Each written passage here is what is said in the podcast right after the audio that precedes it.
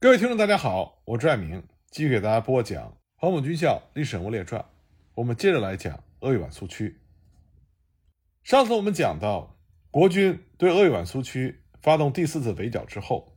在霍丘，红二十五军军长邝继勋率领红军遭到了失败。那么邝继勋呢，也因此被免职，红二十五军军长的职务由蔡申熙接任。一九三二年八月初。由国军第一军军长陈继承所率领的第二纵队，和由十四军军长卫立煌所率领的第六纵队，分别向华安七里坪和河口两地进发。张国焘得知这一消息之后，立刻就撤除了麻城之围，调红四方面军到河口地区作战。当时红四方面军采取了硬碰硬的战术，在华安河口地区的冯寿二和国军激战。红四方面军之所以采取硬碰硬的战术，不能不说是由于当时苏区领导人的轻敌所导致的。正像后来中共中央所说，当时苏区的领导从一开始对于国军的力量和计划就是估计不足的，因此当冯寿二之战开始之后，张国焘就惊讶地说：“今天怎么打出一个厉害的敌人来？”这个时候，陈继承已经逼近七里坪。因此呢，红四方面军决定放弃黄安县城，将战场移至七里坪，与陈继承纵队隔着道水对峙。这场七里坪战役仅仅持续了两天。八月十七日，卫立煌纵队在占领了黄安县城之后，向北夹击七里坪，使得红军不得不再向光山南部转移，并在福山寨开辟了另外一个战场。同样，在陈继承。和张方等军的夹击之下，红军再次遇到了挫折，新集等地因此而失陷。在冯寿二、七里坪、福山寨三场战役之后，红军已经处于一种非常不利的境地，地方部队和党员也因此感觉到惊慌失措。像皖西北道军区的政治部主任温玉成，在反围剿失利之后，就认为鄂豫皖苏区已经无望，结果就错误的下决定。把皖西地区的游击队集合起来，跟着红四方面军撤退，这就造成了皖西苏区的直接破产。后来温玉成被当作是反革命分子抓捕。先前所提到的由党中央派到鄂豫皖苏区的康荣生，在四次围剿的时候惊慌失措，命令平安南县委撤至黄安，后来也被当作反革命分子而逮捕。那么九月初，红四方面军。率领着由新集撤出来的省委和苏维埃等机关，向商南地区撤退。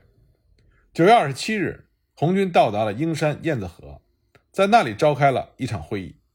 在这次会议上，张国焘、陈昌浩和徐向前等人主张撤到安徽太湖、潜山一带暂避风头；沈泽民、蔡申熙等人则主张回黄麻苏区。最后呢，决定放弃了出前台的计划。只由郭树勋和徐海东等人组织二十七军向前台地区活动，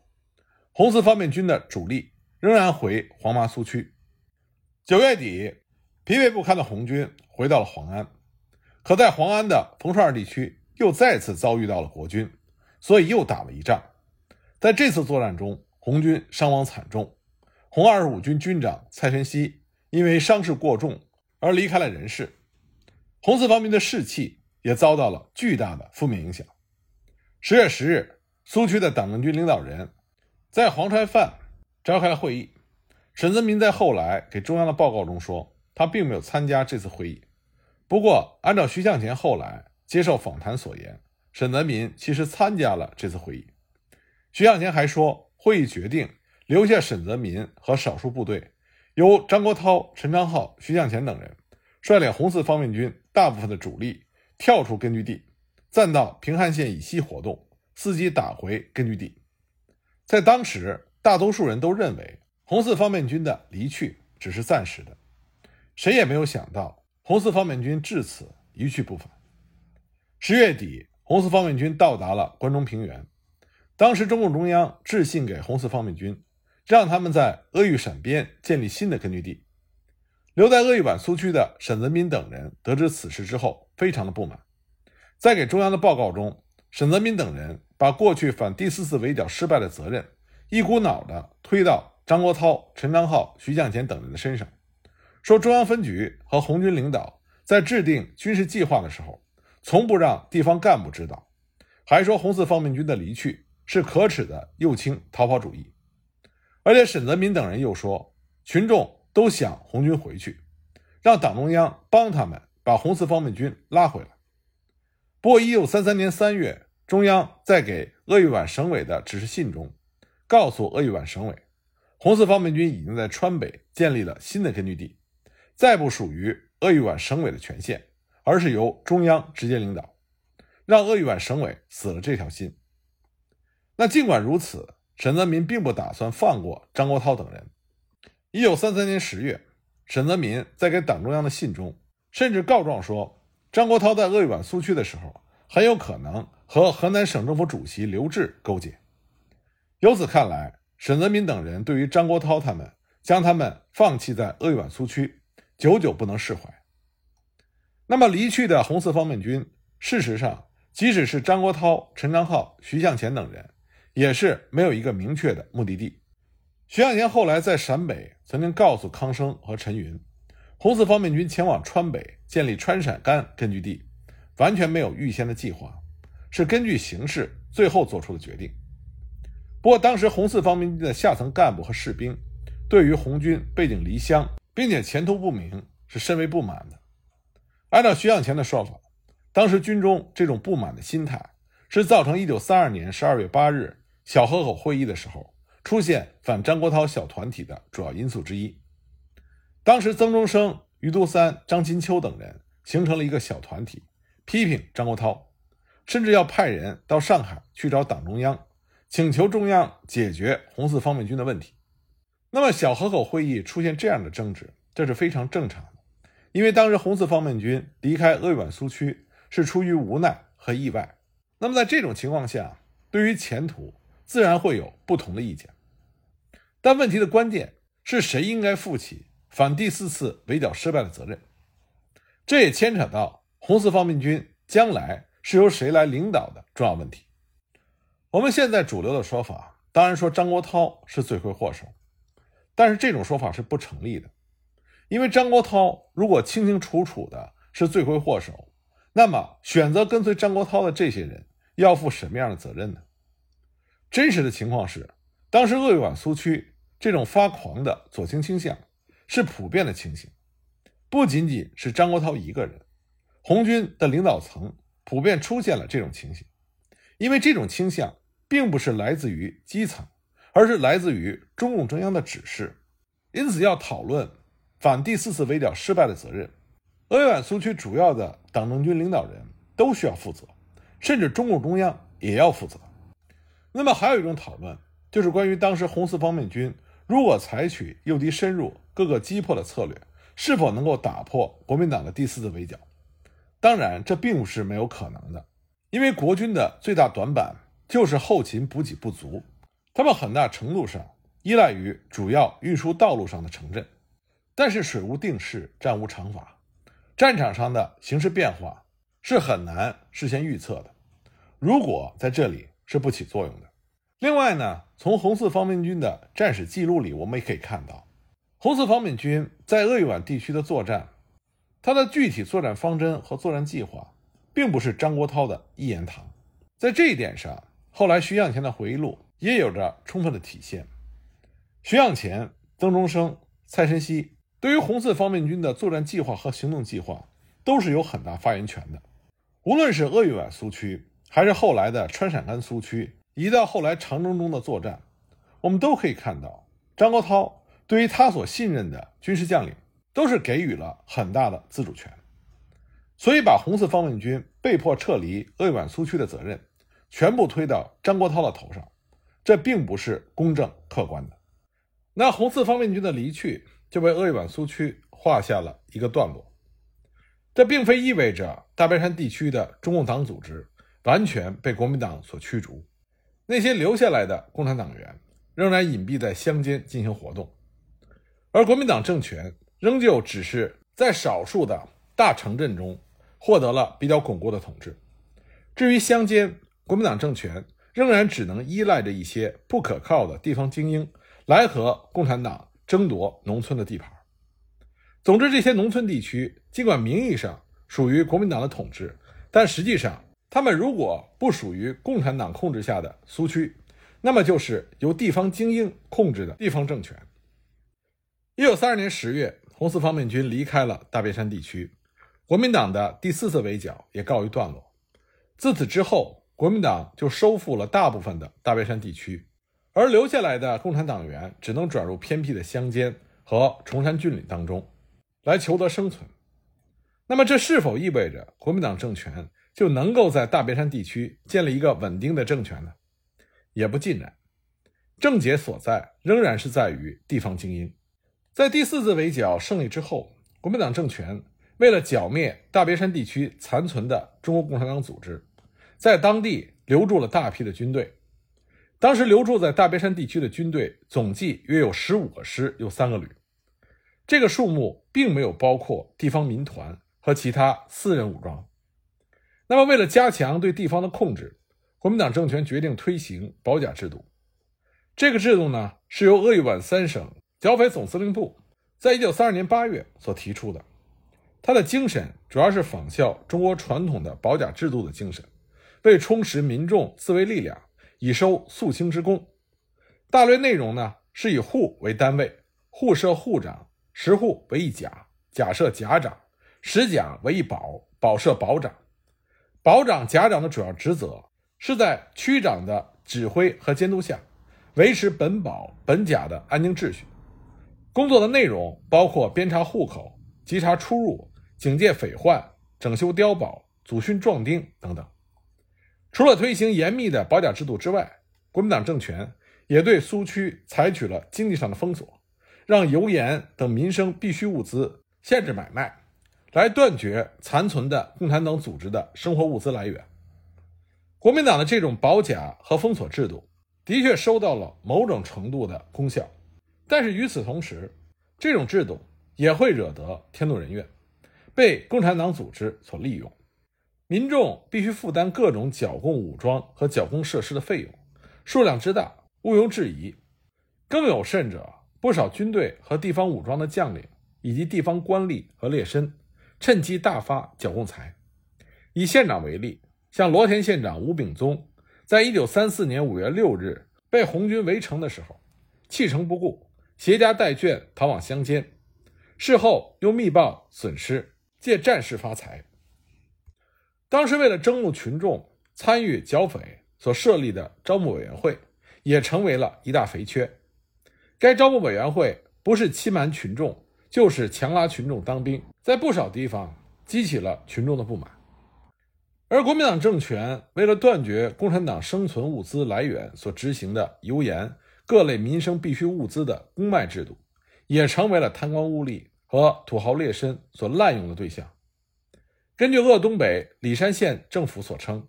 当时国民党政权为了实行专卖制度，通令各县政府就县城设立公卖委员会，为各分会枢纽、专司承启，执行各项命令；就各区所在地设立公卖委员会，由各区长负责，督同各联保长。以保为单位成立分组，以负责各该保盐油买卖专卖。如需用购盐执照等项，则由区长请由县政府颁发，以符法定程序。换句话说，当时群众购买和贩卖盐油等物资，必须拥有由县政府所核发的执照。国民党政权以为，在这层层严密关卡的监督之下，可以彻底断绝共产党所需的生存物资。但实际的情况却是大大的不同。当时里山县署就发生了数起区长、联保长等官员私自贩售执照，借其职务向群众收捐税的事情。甚至当上层派人前往捉拿偷运私盐的盐贩的时候，还遭到了群众的群殴。简单的来说，贪官污吏和土豪劣绅的阻挠，就使得国民党政权的公卖制度在大多数地区根本得不到贯彻。总而言之，国民党仍然是需要通过地方精英来统治当地民众，掠夺地方资源。那么，在这些地方精英中，很多人对于国民党他也是缺乏信仰，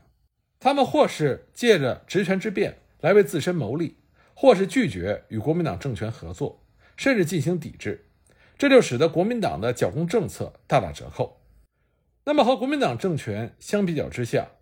共产党虽然仍旧没有能够在下层党员和群众中普遍建立起对共产党的信仰和认识，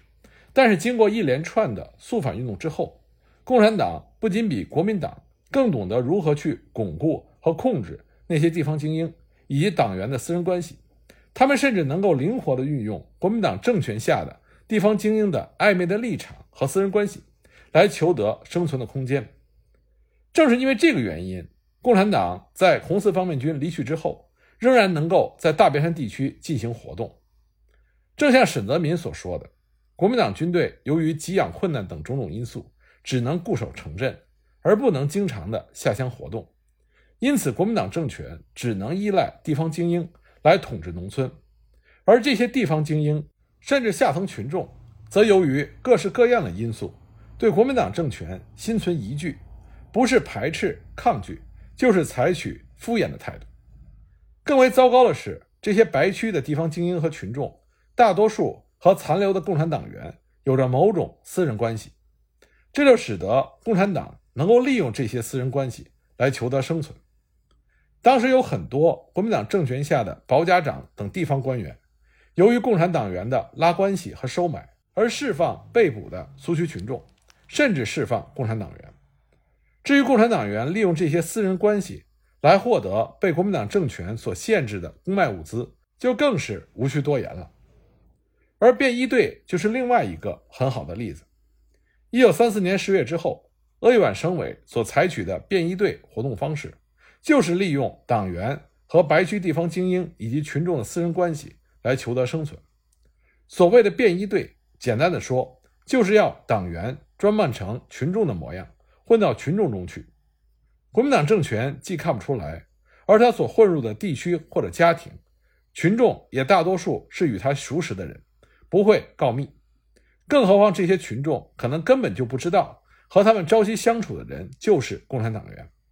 因为这个共产党员他是以私人关系的名义来和这些群众相处的。后来，鄂豫皖省委的报告中写道，当时便衣队最有发展的地区就是黄安紫云区，这是理所当然的，因为留在鄂豫皖的大部分党员多数来自于该地，因此怎么可能不发展呢？总体来说，整个鄂豫皖苏区的发展。是中国共产党和地方精英之间由合作到控制的过程。早期的大别山地区的共产党员多是地方精英家庭出身，前往城市求学的知识分子。他们因为各种因素而加入了共产党，并不仅仅是出于他们对共产主义的信仰。和那些加入国民党的知识分子一样，这些早期的知识分子党员，他们的活动经常不是受党组织所能控制的。后来他们回到家乡之后，大部分的活动也是进一步通过他们的私人关系去拉拢其他的地方精英入党。那么这种情形在北伐时期达到了最高点。我们应该清楚地认识到，第一次国共合作大革命时期，农民运动的迅猛发展，并不是基于广大农民认识到共产主义、认识到阶级斗争，而是因为农民运动让大批的农民获得了切实的利益。也正是因为这样，所以苏区最早的建立，它的低层党组织以及基层与群众之间的关系，很多也是基于利益，而不是基于信仰。因此，基层党组织被地方精英所控制，这自然就是普遍的现象。在国共分裂之后，中国共产党急切的需要团结和整合手中的力量，来对抗国民党。可这个时候，中共中央却发现。他们无法控制地方精英党员，而下层群众对共产党也缺乏信仰和认识。借由这些人所建立的基层的苏维埃政权，和国民党政权区别并不大。把持基层政权的地方精英，他们或多或少都有出于自身和地方利益的考虑，这和他们是否有坚定的共产主义信仰并没有太大的矛盾。决定的因素是这些地方精英的眼界和格局。如果他们的眼界只限于地方利益，那他们就很难站在中央这个层面上去理解和认识问题。这种情况是普遍的。那么，对于这些地方精英党员来说，他面前只有两条路：一个呢是坚决服从党中央的指示，坚决执行，再去理解；另外一个选择呢，就是为了保护自身和地方的利益，来抵制或者敷衍党中央的决定。那么，相当数量的地方精英就选择了第二条路。这里我们要再次强调的是，这种情况并不是只有中国共产党遇到了。国民党也碰到了同样的情况，但是对于这样的内部问题，国共两党最大的区别是，共产党当时正背负着生死存亡的巨大的外部压力，所以中国共产党更加迫切的要解决这个内部问题。这也是为什么张国焘到达鄂豫皖苏区之后，在尝到了苦头之后，悍然发动了肃反和肃反扩大化，而张国焘的肃反。并不是要建立一个真正的群众的政权，而是要用那些更能服从上级安排的地方精英，来取代那些旧的桀骜不驯的地方精英，这样才能达到党组织自上而下对苏区的控制。而同样的情况不仅发生在鄂豫皖苏区，在当时其他的苏区也都是纷纷上演。我们只有客观公正地认清肃反发生的真正原因。它的目的以及它的结果，才能真正的去了解中国共产党的发展历史。